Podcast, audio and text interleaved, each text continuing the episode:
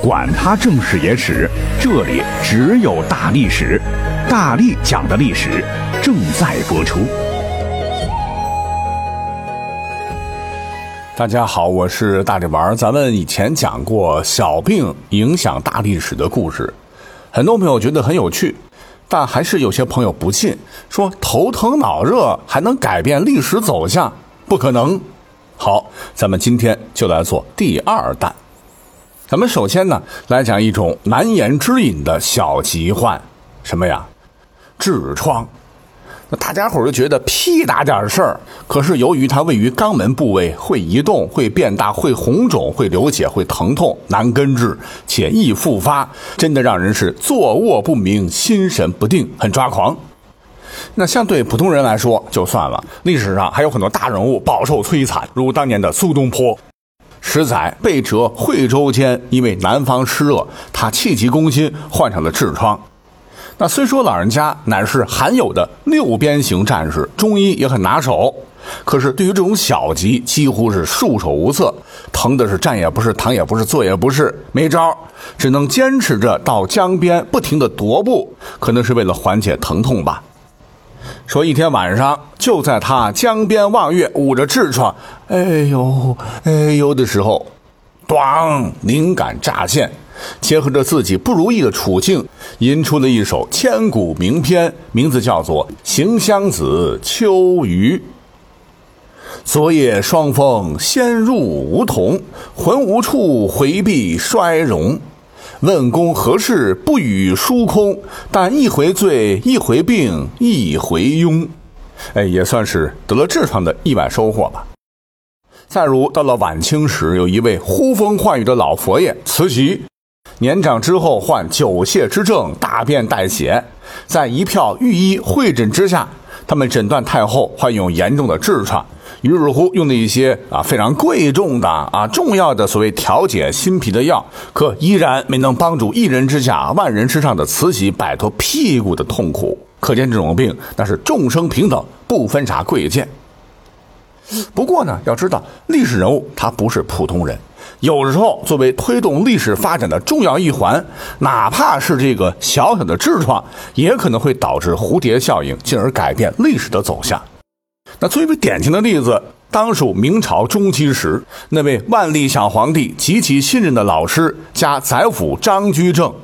那为了挽救日薄西山的大明江山，缓解社会矛盾，他花了十年时间，在政治、经济、国防等各方面对国家进行了一场变法改革运动。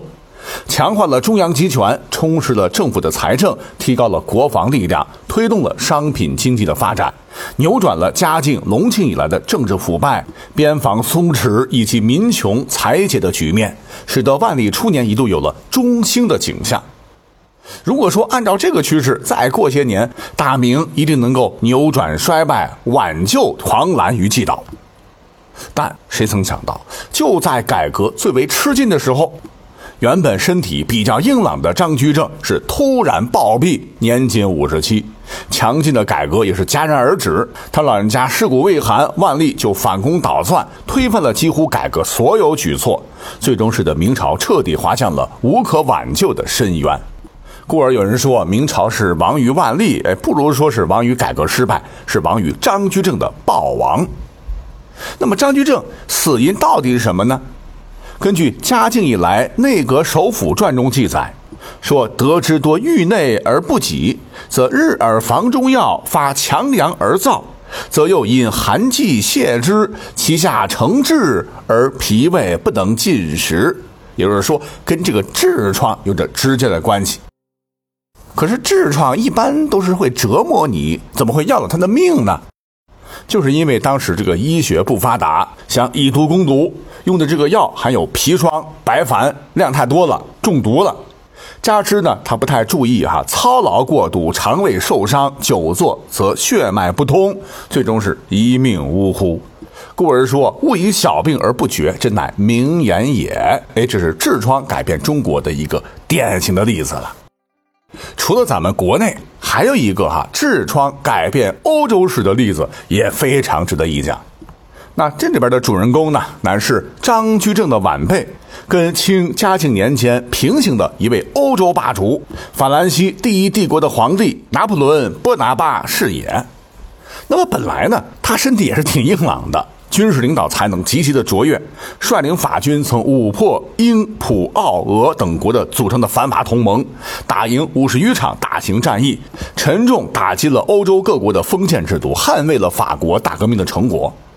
那么执政期间多次对外扩张，发动了拿破仑战争，成了意大利的国王、莱茵联邦的保护者、瑞士联邦的仲裁者、法兰西帝国殖民领主等等啊，牛的简直不要不要的。原本由于他当年失误，哈是错攻俄国，苦战莱茵，终于失败，被卷土而来的反法同盟击败，哈，在一八一四年被迫退位，求于厄尔巴岛。可是没想到，没些日子，他得以逃脱，东山再起。本来拿破仑是被夹道欢迎的军队护送着赶跑了复辟派，重返执政。欧洲各国呢，于是迅速组成第七次反法同盟，七十万人的军队杀向法国。法军此时只有二十八万四千人，而拿破仑分析的形势，出其不意地击溃了主要的普军，其余各国军队那是肝胆俱裂。原本法军应该是胜利在望。那关键的滑铁卢一战，给拿破仑一百个可能都不可能输掉关键一役。如果说此战胜利将彻底打垮对手，重塑欧洲法兰西的辉煌，可是任谁也没有想到，就是因为这个滑铁卢法军战败了这个小吉的原因，拿破仑彻底失去了自由，最终客死异乡，封建残余复辟成功。而这个所谓的小原因。啊，就是当时拿破仑屁股的这个痔疮发作啊，疼得没办法，无力骑着马四处颠簸，观察敌营，鼓舞士气，亲力亲为，才被迫将指挥大权暂时交给了另一位将军。没想到，好家伙，直接改变了欧洲，甚至是整个世界的历史。那么讲到这儿。可能很多朋友还会觉得，按照我们现代医学的理论，痔疮就是一团正常的血管儿，哎，只是这些血管曲张成团，在大便的作用下导致血管壁破裂。那治疗起来也不是说特别的困难吧？如果说这个病情比较重的话，可以用硬化剂注射，使痔疮逐渐的萎缩硬化而减小，起到手术治疗的目的。创伤小，那么再严重的，直接外科小手术，咔嚓就行了。但问题，古代它可没有外科手术啊，抗生素什么的，传说中的麻沸散已经失传了。你得了痔疮，有时候仅靠中药外部调理明显是不够的。虽说古人就此呢也发明了不少的物理手段来治疗，可是今人听起来太过于奇葩了。比方说历史上啊，我们都知道这个著名的成语吧，唤作“吮用舔痔”，痔就是痔疮的痔。说这个当年春秋的时候，宋国啊有一个叫曹商的人，替宋国国君出使秦国，到秦国，曹商讨得秦王的欢喜，走的时候得到了一百辆的车子，这个曹商得意忘形啊，回宋国后四处炫耀，骄傲的不行。但是庄子却鄙夷的对他说：“秦国国君得了严重的痔疮，寝食难安，金石无效。”于是他发布诏令吧，说只要有人拿湿润的、温暖的舌头舔舐这个痔疮，让他减轻痛苦，就能得到这个五辆车子。越不雅的、越深的、越脏的部位，舔舐次数越多，得到的车子越多。而数一数，您都一百辆车子了，您还是赶快掩面走吧，别在这丢人现眼了，啊！所以说，古代治痔疮有一个特别奢侈的方法，就是这个做法是六六六。那虽说唾液是有灭菌的作用，是不能够根治这个痔疮的哈。古人为此呢，还脑洞大开，想出了下面这种治疗痔疮较为难处理的内治的方法。那这个方法呢，出自马王堆出土的汉代医学帛书，是图文并茂。首先要找来一条黄狗，杀掉，取出其膀胱，再用一空心的竹管穿狗的膀胱，把这个膀胱从人的肛门里捅进去。捅进去干啥呢？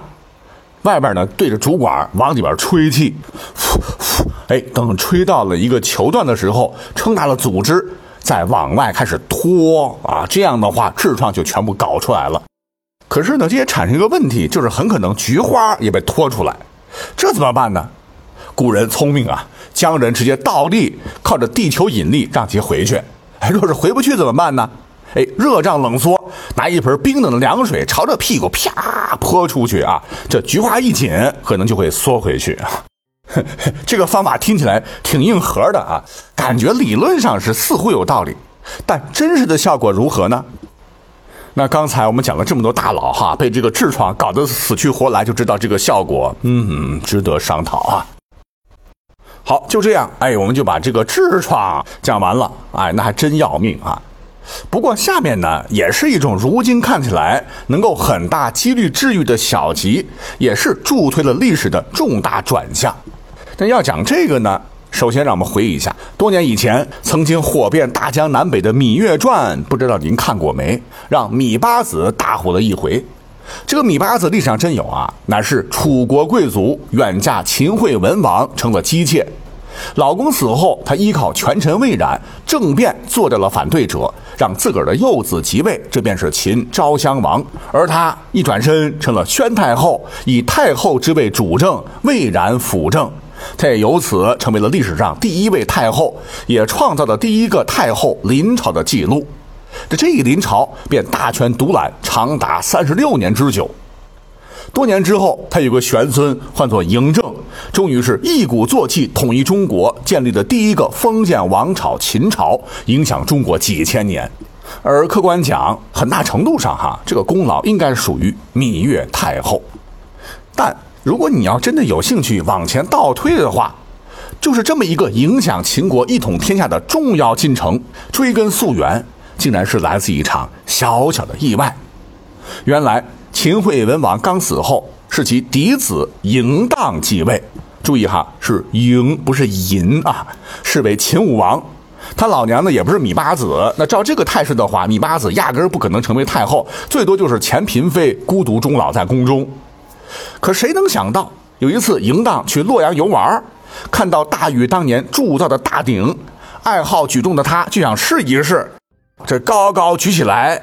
咣叽没搂住，一下砸断了小腿骨，导致了骨折。但这种情况啊，根据现代医学，不可能是致命的。严重的话，采取切开复位与内固定手术进行处理即可。可要想到，这可是距今两千多年前，没有止疼药，没有麻醉剂，没有开放性的骨折灭菌技术，也没有外科手术，实在。可怜的秦武王疼痛哀嚎了整整一晚上，最终惨死，从而改变了秦国的政治轨迹。好，说起来后头还有很多这样的例子呢，篇幅关系，咱们只能再讲两个了哈。你像是在唐朝初年，十载公元六百七十年，唐朝战神薛仁贵曾率十几万大军远征强敌吐蕃，想一举灭之。当时唐军应该说是世界上战斗力最强的军队，想灭谁灭谁。可是没有想到，大军还没到达目的地，整个大军直接歇菜了。据说是遇到了所谓的冷仗，瘴气的瘴，被吐蕃人打的是一败涂地，伤亡惨重。为了雪耻，几年之后，唐军派出十八万精兵，装备精良，盔明甲亮，都是精壮汉子，气势汹汹，杀向了青藏高原。结果是这一次又遇到所谓的冷战，全军溃不成军啊，只得败退而回。那接连失利，损失巨大，这才导致了唐太宗远嫁文成公主与吐蕃松赞干布和平共处的故事发生。那么让很多人好奇的是，这史书记载的冷战到底是什么东西呢？其实很简单，就是高原反应嘛啊！可是那时候谁知道氧气是啥呀？那么话说，几百年以后的一二五九年，决定中国命运的时刻又到了。那么这一年，蒙古大汗蒙哥曾率大军亲征南宋，差点就攻破了四川重要屏障钓鱼台。那么在这关键一役中，有说法讲蒙哥汗是被宋军一小兵的石炮给崩死了，但这是属于野史杂记，正史没有写具体怎么死的。是经过很多年伊朗历史学家考证，他们认定当年蒙古军围攻钓鱼城的时候，极可能是水土不服，让蒙哥汗患上了痢疾，就是不停的拉拉拉拉脱了，最终毙命。哎，也让宋朝又多活了几十年。也就是说，一次腹泻竟然挽救了南宋的江山。